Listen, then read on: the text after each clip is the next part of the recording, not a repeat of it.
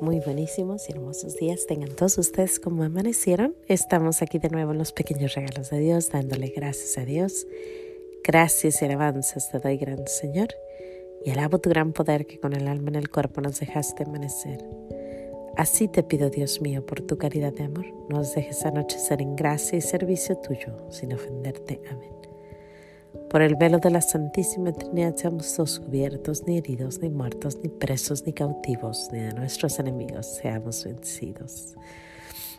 Pues aquí, de nuevo los pequeños regalos de Dios, dándole muchísimas gracias a nuestro Señor por todos los días. Hay una frase que me gusta mucho, que es de San Benito, que dice, ora y labora, ora y labora. ¿Qué quiere decir ora y trabaja? Eh, eh, rezar y trabajar todos los días de nuestra vida. ¿Por qué les menciono esto? Porque ayer de plano llegamos del viaje y estaba yo cansadísima. Estaba tan cansada que yo decía, seguro me quedo en casa, ¿no? Me quedo, descanso y ya mañana le sigo. Sin embargo, el quedarme en casa significaba dos cosas enseñarles a mis hijos que después de festejar podemos eh, quedarnos de flojos o, darle entrada a la pereza. Y dos, significaba en realidad pues más trabajo después, porque cuando uno deja un día sin trabajar, entonces se acumula más trabajo. Entonces le dije a nuestro Señor, Señor, estoy cansadísima, pero tú eres el que dirige esta orquesta. Contigo todo se puede. Y bueno, nos paramos, llegué tarde al trabajo, llegué como unos, como unos cinco minutos antes de que empezara la escuela, pero casi siempre estoy yo ahí unos, unos 40 minutos antes. Entonces definitivamente iba muy tarde, pero iba con, con todo, ¿no? Iba con, con todo el cansancio. Y nuestro Señor es bueno, me manda un café, por, con mi hermana me manda un café y bueno, estuve, por gracia de Dios, mucho mejor, mucho, mucho mejor durante el día. Cuando pasa el día, está la el mediodía, yo estoy trabajando, no le doy entrada a la pereza, estoy muy, muy, muy trabajadora, la verdad.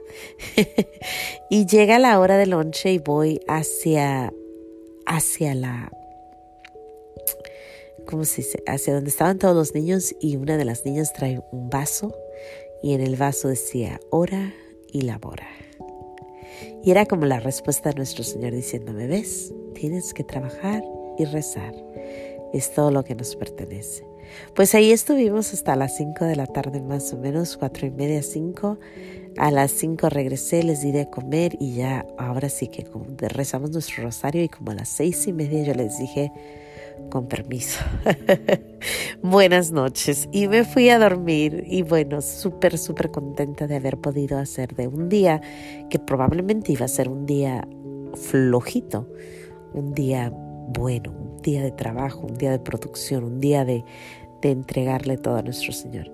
Ya a las 11 más o menos de la noche desperté otra vez y me puse a escuchar a Father Mike y escuchando la Biblia en un año, casi ya la terminamos, así que estoy tratando de, de acabarla porque sí me atrasé un poquito, pero aquí andamos tratando de, de, llegar a ella. Sin embargo, hoy es el día de San Andrés, St. Andrews, el hermano de Pedro.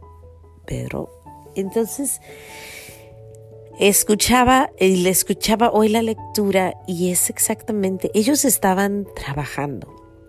Estaban ellos trabajando cuando pasa nuestro Señor y les dice, vengan, síganme. Y su, su les dice, voy a hacerlos ahora pescadores de hombres. Nuestro Señor quiere que nosotros trabajemos, quiere que nosotros estemos activos, quiere que nosotros le ayudemos al prójimo, que nos hagamos sus servidores, o sea, servidores del prójimo y de nuestro Señor. Servir a los demás, ayudar a los demás, estar en contacto, en trabajo constante todos los días. Curiosamente ellos dejaron todo, todo lo dejaron. Y a veces uno quiere decir, no, yo no voy a dejar, yo, yo, voy a dejar todo para seguir a Jesús, pero a veces lo único que tienes que dejar es a ti mismo.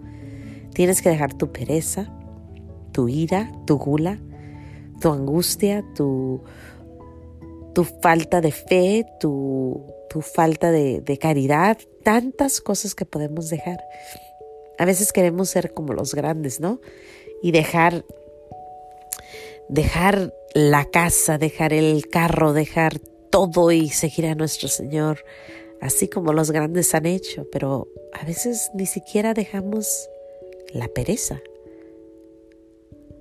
Y yo creo que es un buen recordatorio estos grandes hombres a los que pasó nuestro Señor y les habló.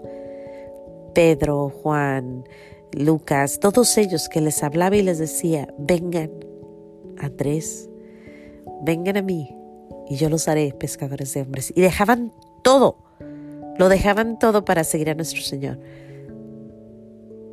Y la pregunta es, ¿qué dejamos ahora?